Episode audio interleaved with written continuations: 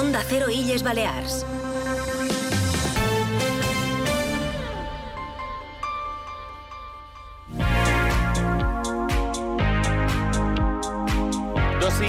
36 minutos de la tarde están en Onda Cero. Este programa se llama Illas Baleas en la Onda y hoy cuenta con un protagonista que se llama Antoni Vera. Es el conseller de Educación y Universidades. Ayer, por cierto, pudo acompañarnos en una de las galas más multitudinarias de las que ha organizado Onda Cero Mallorca en el Auditorium de Palma. Más de 1.200 personas fueron testigo de los decimoterceros premios Onda Cero Mallorca. Toca darle las gracias por estar con nosotros ayer, por estar con nosotros también hoy, Antoni Vera, benvingut a Onda Cero, què tal? Hola, què tal? Què li va semblar la gala? Uh, molt bé, la veritat és que tant uh, pels premiats, eh, que me va semblar molt encertat tots els premiats que hi va haver per l'organització i per les actuacions de, tant de grup musical Anegats com de l'actuació d'Agustín Alcasta. Bien acompañados hoy también por Elka Dimitrova, la jefa de redacción de Onda Cero Illas Baleas. Elka, ¿cómo te sientes? Bueno, bien, y hablando de educación, ayer el consejero señor eh, Vera, que por cierto, muchas gracias y buenas tardes, conseller, por acompañarnos. eh, ayer se habló mucho de educación. Eh, El premio Onda Cero Mallorca de la Educación recayó en un colegio privado. Lo pongo mm, de ejemplo y además destaco que es un centro privado porque tiene un eh, modelo pedagógico propio basado en el trilingüismo desde la edad muy temprana. Así que, Martí, si me lo permites, Te lo eh, permito. ya voy al grano. Esta mañana tenían justamente un ah, pleno parlamentario que ha arrancado con un centenar de personas manifestándose en contra de su plan eh, lingüístico. Así le han recibido en el Parlamento a usted y a la señora Pruens. Eh, usted dice que no va a haber segregación y además que el eh, catalán eh, se va a quedar donde, donde estaba, pero hay una parte de la comunidad educativa, por no decir eh, toda la comunidad, que no lo entiende así y esta mañana se han seguido manifestando. Sí, uh, mem, jo sempre dic que les opinions diferents els respecte completament eh, i que la gent ha de poder dir les seves opinions i, i el que pensa en respecte, uh, però sí que ja ho vaig dir en el Parlament de les Illes Balears eh, eh, fa una setmana quan vaig compareixer en comissió i ho he tornat a dir avui eh, nosaltres sí que tenim molt clar que la normativa que en aquest moment ja aprovada és una normativa de consens la gran part d'ella, com és la llei de normalització lingüística com és el decret de mínims i nosaltres estarem, és a dir, nosaltres respectant completament la normativa actual. En la normativa actual nosaltres garantim que el 50%, eh, mínim del 50% siguin la llengua pròpia d'aquesta terra, de les Illes Balears, i, i això sí, donam una elecció eh, en els centres perquè se puguin acollir a un pla on una sèrie d'assignatures se podran optar a les famílies si volen que la llengua vehicular d'aquelles assignatures en concret siguin en català o en castellà. Mm. I això és tot, no hi ha més, se respecta tota la normativa. La comunidad educativa mm, prevé eh, o está esperando a ver cómo se va a aplicar ese plan lingüístico con cierto temor eh, de que esto no vaya a ser así, precisamente para contentar a sus socios de Vox. Lo que pasa es que yo no sé si ha cambiado en algo la cosa, sobre todo el acuerdo que tienen sobre la implantación de la libre elección de la lengua tras la crisis de Vox. ¿Está usted más tranquilo ahora que no se sabe si Patricia de las Heras va a seguir siendo la presidenta? Eh, si se ha cerrado en falso la crisis en el partido de los de Abascal. No, mem, uh, jo ja els hi vaig dir també la compareixença, avui ho he tornat a dir una pregunta de, de grup parlamentari vots, vots. Jo agraïm moltíssim uh, la feina que han fet el grup parlamentari Vots i el grup parlamentari Popular per arribar a un acord.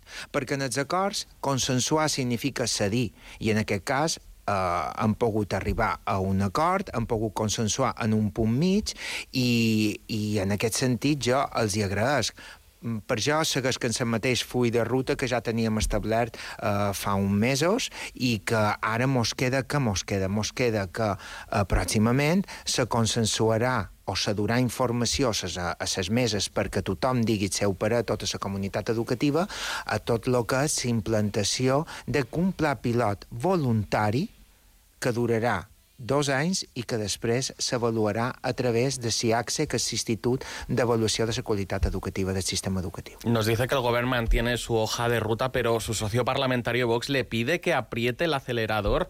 No sé si se siente presionado por Vox. Incluso le pregunto si la política educativa en esta comunidad la marca Vox. No, per res. És a dir, no és que la... nosaltres tenim uns punts marcats que nosaltres vàrem fer uns, eh, vàrem acordar uns punts a l'investidura i nosaltres anant complint tots els punts que acordàrem i en aquest sentit hi ha una lleialtat de les dues formacions polítiques per dur a terme aquest acord. Evidentment, el dia a dia de la Conselleria d'Educació i Universitats el duint des del govern de les Illes Balears. Usted, conseller, tiene un talante eh, moderado. Eh, es también, como lo defiende y lo piensa la presidenta del Gobierno Balear, que obviamente depositó su confianza en usted para desarrollar un plan lingüístico um, tremendamente complicado y que además suscita muchas uh, suspicacias. O sea, lo hemos visto que se han, salido a la calle también los camisetas verdes y, y, demás.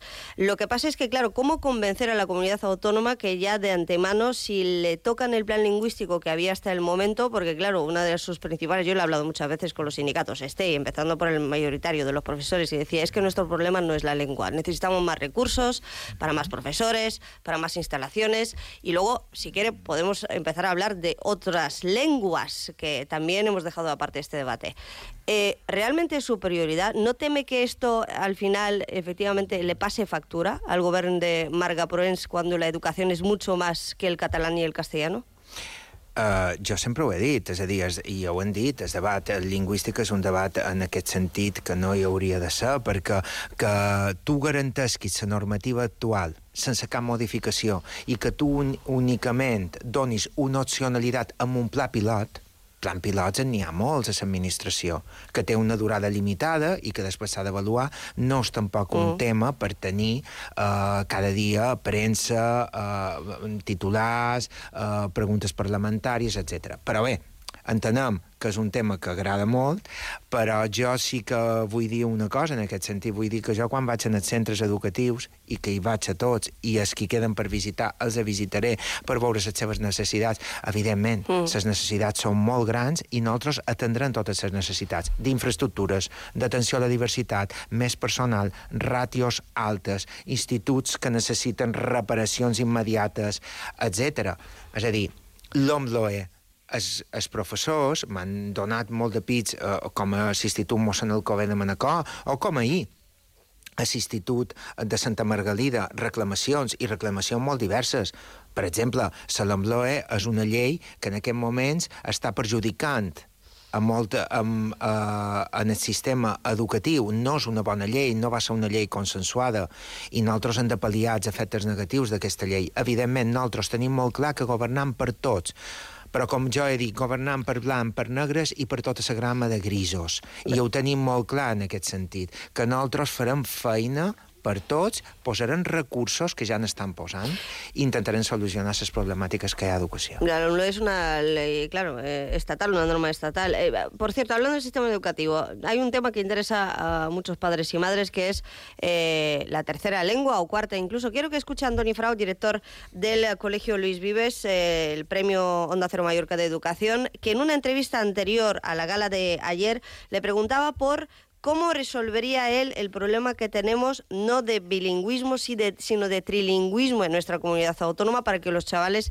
eh, tengan más conocimiento de cuantas más eh, lenguas mejor, claro?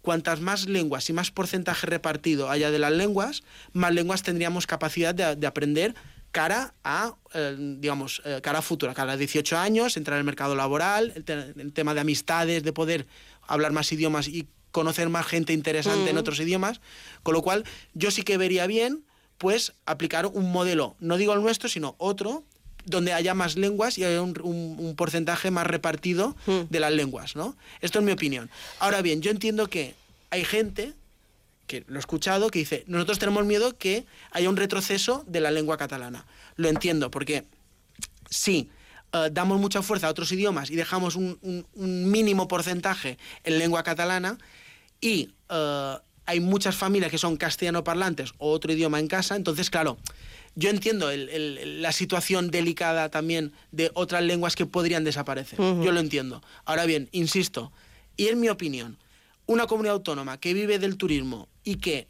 tendríamos, podríamos tener la capacidad de enseñar muchas lenguas a la vez en las escuelas, yo considero que sería una buena idea. Entiendo que el trilingüismo de Bauzá ya nadie lo quiere, pero ¿cómo enseñar muchas lenguas en una comunidad como la nuestra? Porque en el momento en el que empezamos a hablar de castellano o catalán, dejamos de hablar del inglés, del francés, del alemán y de todo lo que, en fin, deberíamos conocer. Sí, uh, per una banda, uh, garantir l'ensenyament de la llengua pròpia en el 50% que garantim, que hi ha d'haver un mínim del 50%. I després les llengües estrangeres, evidentment que és molt important. Per això nosaltres hem creat un departament de llengües estrangeres perquè lo que, una de les coses uh, principals que han de fer és incidir en l'ensenyament de l'anglès, francès, alemany, no només d'una una, una, llengua, una primera llengua estrangera, sinó que també de segones llengües estrangeres, com és el francès i l'alemany, bàsicament en el sistema educatiu de les Illes Balears i en aquest sentit sí que a partir de encara el pròxim curs encara no tindran temps de fer un pla d'acció immediat, però sí perquè per l'altre curs eh, allò que pretenem és fer una, una feina conjunta amb les escoles oficials d'idiomes per començar a incidir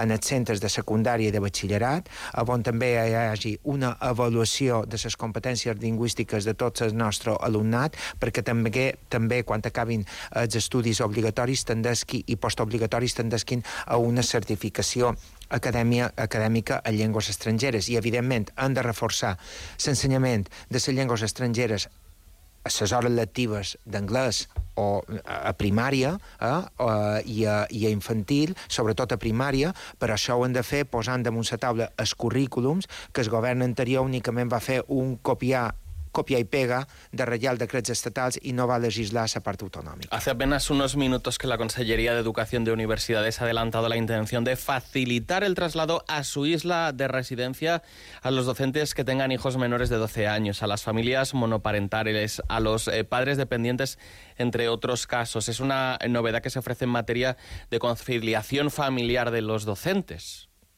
Sí, uh, tenim un greu problema en aquest moments, que és el pla d'estabilització que va aprovar el govern central i que una vegada més el govern de les Illes Balears no se va plantejar uh, establir unes mesures pròpies per les Illes Balears com van fer altres comunitats autònomes, sinó que va fer seguidisme de lo que deia Madrid i el problema que han tingut és que tenim en els opositors que han guanyat plaça, molts d'ells estan a altres illes desplaçats i no poden tornar a la seva illa de referència. Eh?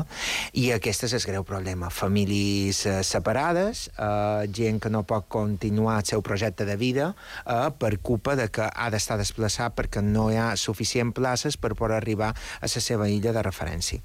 Nosaltres ara hem tret el el concurs de trasllat que havien pactat amb els sindicats, amb les forces sindicals, i, i també, eh, paral·lelament en aquest concurs de trasllat que sabem que sabem, i aquí vull tranquil·litzar a tots els docents, perquè sabem que han quedat traslladats a altres illes o que en aquesta primera llista provisional no han obtingut plaça, eh, que nosaltres, començant la negociació amb les forces sindicals, amb una comissió tècnica, on la nostra proposta és que um, ampliam la eh, eh, sol·licitud de comissió de serveis, a més de tenir fills menors de 12 anys o pares dependents o, o fills dependents, a més a més ho ampli ho ampliam a, a monoparentals eh, i ho ampliam també a majors de 55 anys. Antoni Vera, conseller d'Educació i Universitats, gràcies per haver estat amb nosaltres. Onda Cero Illes Balears.